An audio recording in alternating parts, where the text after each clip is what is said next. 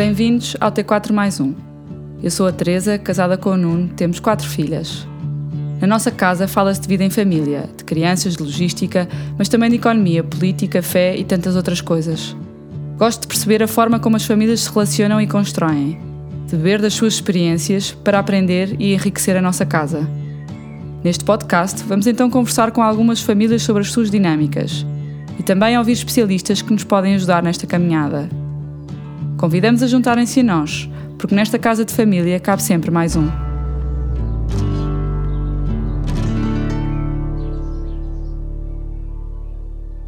Um, indo aqui só, só a outros temas, já, já, já falámos aqui bastante, mas eh, acho que é importante no, nos, neste contexto que estamos a viver agora de, de, de aumento de preços e, e, de preocupação das famílias também neste sentido.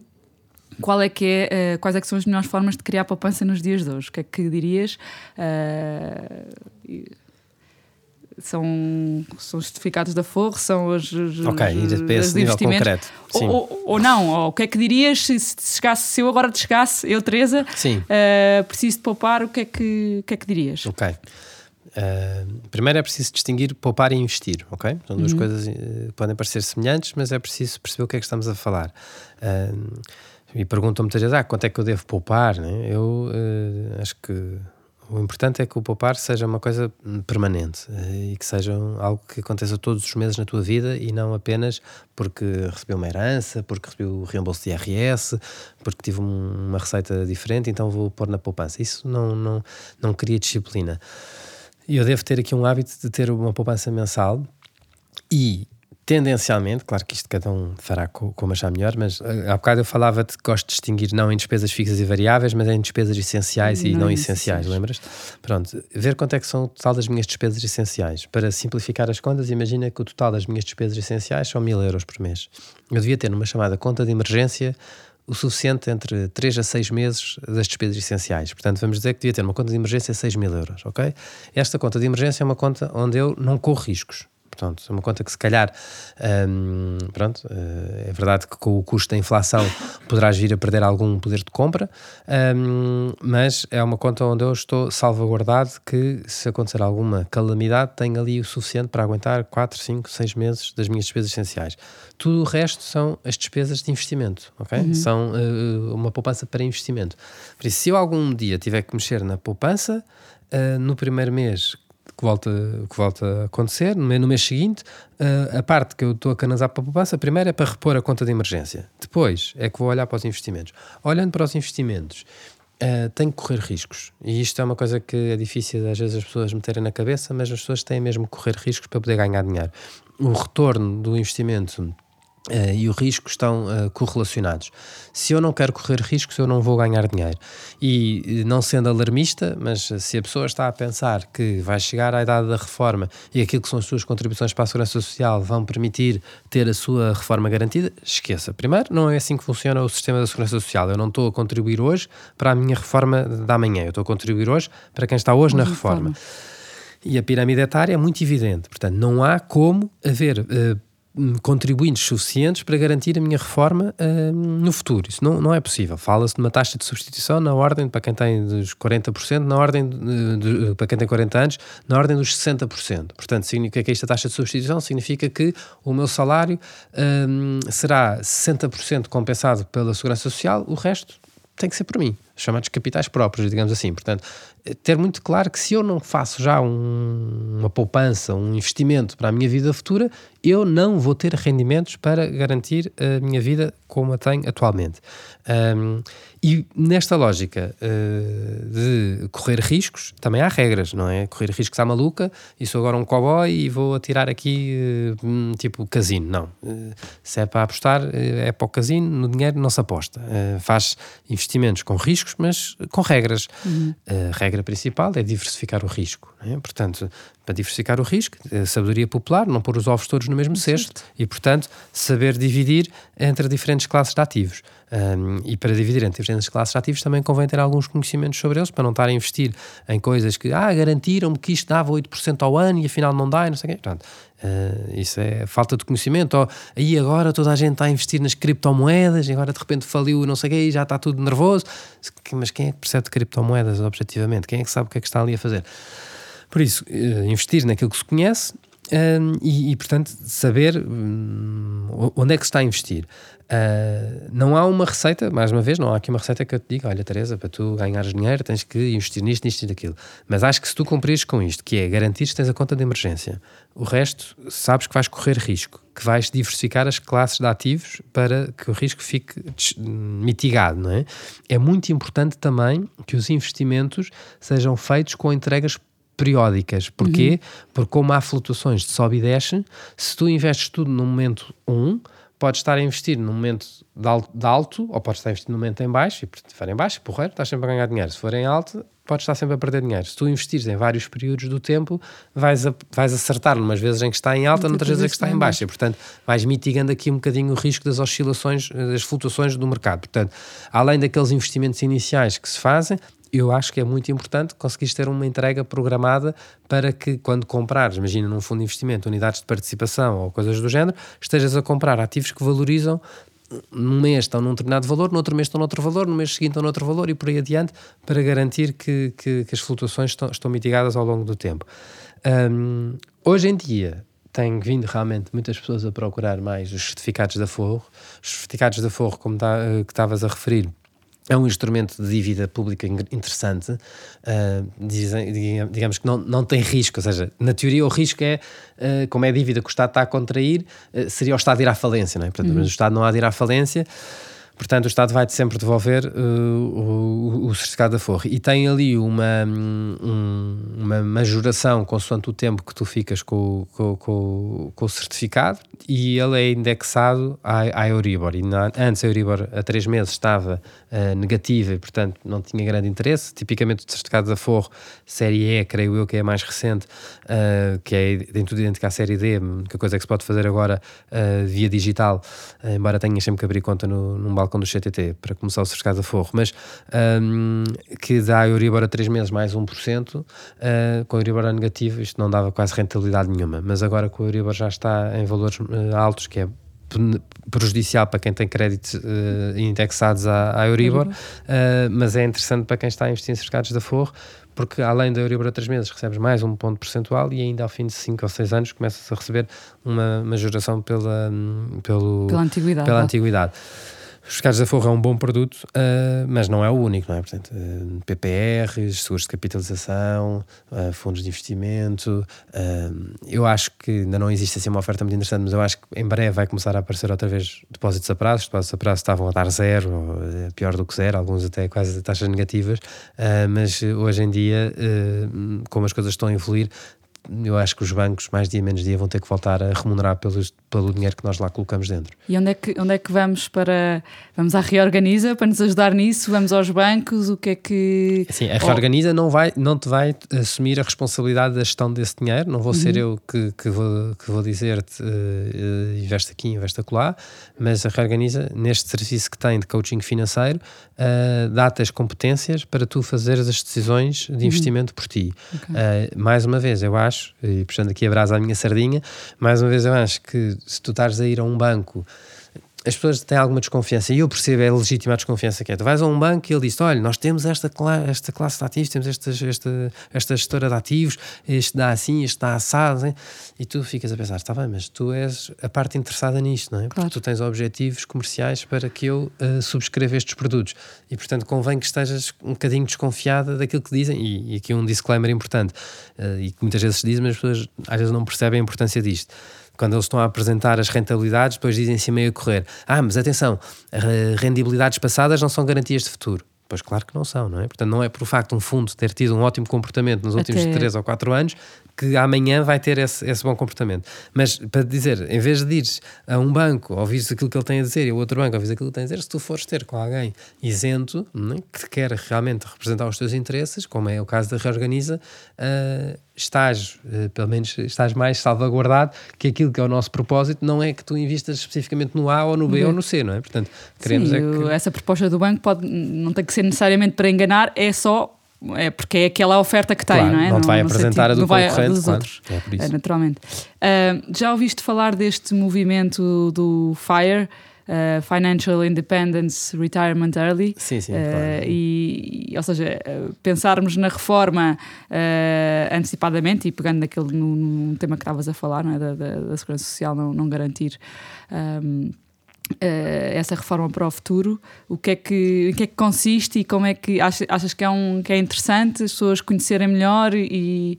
Sim, esse movimento FIRE é um movimento que, quer dizer, que é, é, é bastante interessante e, está, e tem vindo a ganhar adeptos que eu acho que responde também a uma, a um, a uma nova forma de estar uh, no mercado de trabalho. Uh, eu, uh, sem querer generalizar muito, mas generalizando um bocado, talvez na geração um bocadinho acima da nossa, uh, já dissemos no que eu tinha 41 anos, não é? portanto, Sim. um bocadinho acima da nossa, uh, uh, havia muito esta lógica do, do, carreirismo. Não tem problema nenhum, acho normal, uma pessoa acaba a faculdade, começa numa empresa e fique nela o tempo todo, ótimo, pode ser sinal de ótima progressão e não, não, não tem nenhuma conotação negativa, mas antigamente eu acho que se calhar isso era super valorizado, aquela estabilidade e, portanto, fazer uma carreira muito certinha, evoluir, estagiário, júnior, júnior, sénior, sénior, diretor, diretor não sei quê, diretor e chegar a presidente e para o topo da carreira. Pronto. Hoje em dia parece-me que há as pessoas estão mais, movimentam-se mais por propósitos, não é? Enquanto aquilo fizeram um propósito para a minha vida, muito bem. Quando não tiver um propósito para a minha vida, salto fora. E o, e o FIRE, no fundo, são pessoas que me parece que, que procuram que a sua vida financeira não esteja dependente do trabalho. Ou seja, que o trabalho consiga garantir alguma coisa uh, para. Uh, é importante uh, para garantir os passos subsequentes, mas não seja exclusivamente o trabalho que me vai garantir um, a minha reforma. Porque. Um, para quê? Trabalhar a vida inteira e depois, quando vou estar a reformar-me, já não tenho qualidade de vida para, para aproveitar a vida, não é? Eu adorava, quando me reformar, vou fazer a volta ao mundo. Mas vais ter saúde para isso? Se, não, não, não será possível, se calhar, fazeres isso antes? E, e, e, se eu começar a ter estes propósitos, vou ter que adaptar a minha vida financeira um, a, estes, a, estes, propósitos maiores. Se eu quero eh, fazer uma reforma antecipada, né, ganhar uma liberdade financeira, hum, tenho que uh, definir uma estratégia de investimentos para isso. Há várias formas de fazer. Bem, uma, voltamos a dizer, é ninguém pode investir a gastar mais do que aquilo que ganha, não é? Portanto, uhum. uma pessoa tem que ter uma capacidade de poupança significativa. E às vezes, para alguém estar aqui a ouvir, é, está, vives no mundo uh, da Alice do País das Maravilhas, porque isto não é possível. É verdade que é muito exigente. Eu tenho consciência que, com os salários que se pagam em Portugal, com as despesas e com, uh, e com a realidade com que nós estamos, quer dizer, estamos aqui a falar de uma minoria uh, das pessoas. Mas há quem, há quem o consiga. E, mais uma vez, pode ser uma questão até de decisões que as pessoas tomam de não gastarem tanto dinheiro em algumas coisas. Eu acho que a questão que estamos aqui a falar não é uma questão, estes temas financeiros não é uma questão tão matemática, é mais comportamental. Uhum, Isto não é só uhum. saber fazer contas de matemática, nem é muito necessário fazer contas de matemática, é mais uma questão comportamental. Provavelmente quem ambiciona ter uma reforma mais cedo vai ter, e uma liberdade financeira antecipada, vai ter que fazer opções uh, de gastar menos dinheiro do que outras pessoas. Pronto, na isso vida é um presente, claro. Na vida presente. É, Portanto, tem, tem, que ter, tem que saber isto. Que é, eu estou a abdicar hoje para um benefício futuro, ok? E depois é ter esta consciência que o dinheiro também trabalha uh, para mim. Ou seja, eu consigo fazer com que o dinheiro consiga gerar dinheiro. Há uma lógica dos chamados juros compostos, que é, e por isso quanto mais cedo começar, melhor, que é os juros que vão gerando próprios juros, não é? Portanto, eu se meto mil euros hoje ou se meto mil euros daqui a 20 anos, vou ganhar muito menos porque estes mil euros vão estar nestes 20 anos a, a gerar rendimento e a capitalizarem sobre si próprios. Mas quem diz uh, este, uma, uma, uma unidade monetária pode dizer, por exemplo, investimentos imobiliários. Cada vez há mais pessoas a fazer isto, que é têm uh, investimentos imobiliários a gerar rendimento para si e através desses próprios rendimentos conseguem alavancar outros rendimentos. E, portanto, há uma capacidade de utilizar o dinheiro para que ele faça a alavanca para gerar mais dinheiro e mais rendimento futuro. Um, resumindo, este movimento, eu acho que este movimento acho que reproduz aquilo que eu gosto, que é o trabalho deve ser apenas um instrumento para uma realização de uma vida maior, é? E, portanto, esta questão da realização profissional tem muito que se lhe diga. Eu acho muito importante que a pessoa esteja feliz profissionalmente, mas que a realização da sua vida não se reduza à vida profissional. Eu, uh, uma pessoa reforma-se do trabalho, mas, mas não se reforma da vida, e por isso a vida vai continuar para lá do trabalho. Por isso eu tenho é que cuidar da minha vida mais do que aquilo que é o trabalho. O trabalho é um instrumento para que a minha vida seja uma boa vida. Um, e por isso, este, este movimento é bom porque mostra uma certa uh, rasgar, uma certa liberdade uh, de, de, de, em relação a, a, a, ao carreirismo uh, da, da vida profissional, mas também pressupõe que haja aqui definições de objetivos, uh, de saber com quanto é que se quer viver, perceber qual é que é, o que é que é a minha liberdade financeira, quanto é que isso se traduz, não é? Porque se calhar uma pessoa diz, ah, para estar uma liberdade financeira preciso ter milhões. Cá não precisas ter milhões, se calhar precisas ter bastante menos do que aquilo que tu, que tu, que tu achas. E por isso, perceber o que é que são as minhas opções de vida e ser consequente com elas quanto mais cedo mais fácil vai ser o percurso, porque se começas a trabalhar uh, numa independência financeira aos teus 50 ou 60 anos, não vais ter muito tempo para. para vais precisar de correr muitos mais riscos ou uh, vais precisar de muito mais esforço para conseguir chegar ao mesmo retorno que uma pessoa começa a fazer aos 30 anos. E portanto, pode ser estranho uma pessoa aos 30 anos começar já a pensar na reforma. Não, não tem que ser estranho. Infelizmente, falamos pouco sobre isso, mas é, é bom que a pessoa perceba que com 30 anos pode começar a fazer um percurso para uh, que não precise trabalhar até aos últimos dias da sua vida. Boa, obrigada. Um, só, uh, não sei, não falámos muito do, do, dos créditos e dos cartões de crédito e dos créditos, no fundo, acaba também por ser um bocadinho a especialidade aqui da Reorganiza. Uh, assim, para finalizar também, alguma, algum que conselhos, ou seja, uh, isto é um tema, se calhar, que, que caberia no, naquela pergunta mais inicial dos erros a evitar uhum. ou não. Ou seja, são os cartões de crédito e os créditos uns bichos papões uh, e o que é que conselhos é que tens a dar ou não uh, em relação a este tema do, dos créditos e dos cartões de crédito? Primeiro é uma ideia que eu acho que tem que ficar clara. O crédito não é mau.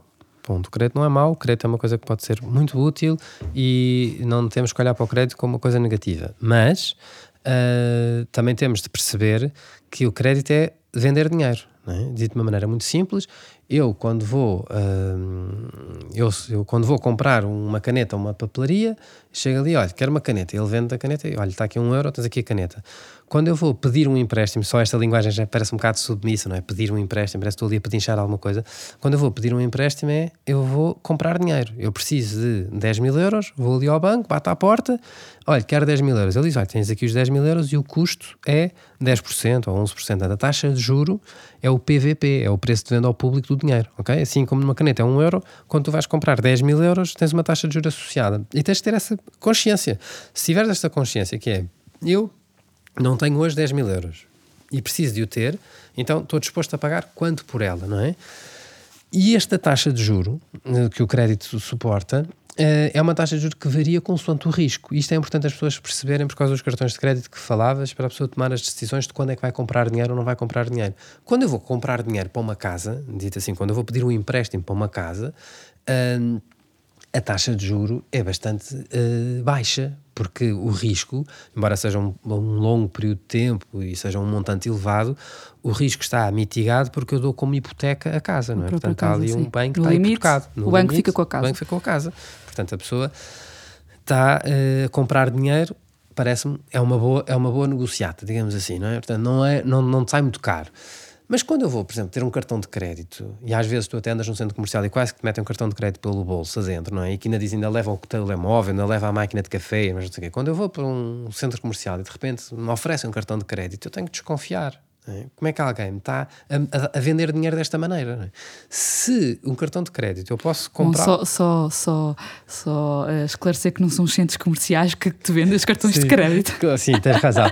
Eu digo, é, quando digo centros comerciais, digo no meio da rua, digo-te às vezes no, nas, nas, nas uh, estações dos uh, comboios. Há aquelas banquinhas, aquelas banquinhas que andam espalhadas sim. por vários sítios. Digo os centros comerciais que as pessoas se movimentam muito e onde eu também às vezes encontro, mas sim, reconheço que há em cada esquina por onde Sim, tu desculpa, passas. só interromper E tens toda a razão, porque acho que foi, foi uma boa clarificação, porque eu não quero aqui pôr a responsabilidade nos centros comerciais, como é óbvio. Mas nem quero pôr a responsabilidade em quem, em quem vende estes cartões de crédito, estou a pôr a responsabilidade em quem os compra, ok? Portanto, é um negócio perfeitamente claro e justo, regulado pelo Banco de Portugal, ninguém está a dizer que está errado, ok? Portanto, eh, também não, não, não gosto de E ajuda muitas famílias, provavelmente. Se E ajuda utilizado, provavelmente. A questão é que as pessoas acabam por fazer um cartão de crédito, às vezes só porque, olha, já não querem ouvir mais, ou porque ainda vão ganhar uma máquina de café ou isto, é com boas intenções. Mas tu repara, tu podes usar um cartão de crédito estando desempregada, não é? Portanto, o risco para quem te empresta dinheiro, para quem te vende o dinheiro é muito grande. Em última análise, tu podes usar um cartão de crédito, comprar uma viagem para o Brasil e nunca mais cá apareceres. E por isso, se isto é tão fácil assim, teres o, crédito, a taxa de juros é muito elevada. Portanto, numa casa tu podes ter uma taxa de juros de calhar 2%. Num cartão de crédito podes ter uma taxa de juros de cá de 15% ou 16%. Lembra-te, a taxa de juros é o preço do dinheiro. Portanto, se eu estou a pagar 16% para ter mil euros, quer dizer, vai-me sair bastante, além de todas as outras comissões de- que existem no processamento das prestações. Portanto, hum, isto para dizer, o crédito não é mau, o cartão de crédito pode ser uma ótima ferramenta, até existem mecanismos muito engraçados de cashback em que a pessoa utiliza o cartão de crédito e ainda recebe um percentual para depois usar isto e aquilo. Se tu pagares a 100% o cartão de crédito, até financeiramente, é uma lógica uh, mais inteligente que pode haver, porque tens dinheiro antecipado sem pagares nenhum custo por ele, portanto, se tiveres a modalidade de pagar 100%, extraordinário. A questão é que em Portugal aumentaram muito os cartões de crédito chamados os Affinity Cards, os cartões de afinidade, que são os cartões que estão associados a grandes lojas, a grandes consumos, em que as pessoas vão muito atrás dos descontos e depois. A primeira vez até utilizam se calhar só pelo desconto, mas às tantas podem estar na caixa de um supermercado a usar um cartão de crédito para pagar as despesas do seu dia a dia fracionadamente e isso vai acarretar juros com eles. Por isso, o cartão de crédito é um instrumento financeiro que é um crédito pessoal que eu tenho para poder usar em qualquer altura, muito, muito, muito, muito caro, muito caro mesmo. E só não é mais caro porque o Banco de Portugal impõe limites às chamadas taxas de usura hum, para, para que não, para que, pronto, senão ainda cobravam mais dinheiro sobre eles. Já agora só dar-te aqui uma, uma dica para quem tiver cartões de crédito, que é a maior parte dos portugueses, todos nós temos cartões de crédito. Eu faço um cartão de crédito, imagina, 10 anos atrás, e esse cara tinha uma taxa de juros de 20%, porque era possível ter taxas de juros de 20% ou mais. Hoje em dia, esse mesmo cartão de crédito, se calhar tem uma taxa de juros de 12% ou 13%, ok? Porque as taxas de juros vieram a baixar. Significa isto o quê? Eu, se der uma tesourada nesse cartão de crédito e acabar com ele e começar o mesmo cartão de crédito, com a mesma empresa, uh, um outro cartão de crédito, vou estar a pagar uma taxa de juros mais baixa. Porque esta chamada taxa de usura, que é, que é revista 3 em 3 meses pelo Banco de Portugal, não tem efeitos retroativos. Ou seja, o que é que diz a taxa de usura? Diz, tu só podes uh, vender um cartão de crédito, ou isto é, há para tudo, há cartão de crédito, crédito pessoal, crédito automóvel, crédito de habitação, portanto, o limite da taxa de juros para um cartão de crédito é de X, isto diz para os que estás a fazer agora, mas os Claro. que tu fizeste no passado, se era de Y, é esse Y que te vão cobrar. Portanto, às vezes pode fazer sentido eu olhar para o meu cartão de crédito e perceber, "Fogo, estou a pagar 18% por usar o cartão de crédito, ah, se calhar eu conseguiria hoje pagar a 14%. Então vá, vamos a, a liquidar o cartão de crédito, damos uma tesourada nele, deitamos ao lixo e fazemos um novo cartão de crédito com com novas condições. mais baixas. sim. sim. Aqui vol- voltamos ao ponto da inércia que tu falavas uh, mais no início da conversa, não é? De- e também de, de não Estar assumir, atento, não assumir que. Olha, João, obrigada pelas tuas dicas e sugestões e para todos que nos ouviram, uh, a Reorganiza está disponível para ajudar quem, quem precisar Um, e espero que ajude os casais e as famílias também a, a pensarem onde é que podem melhorar a sua saúde financeira e a sua saúde familiar por consequência. Obrigada. Obrigado, Teresa. Obrigada.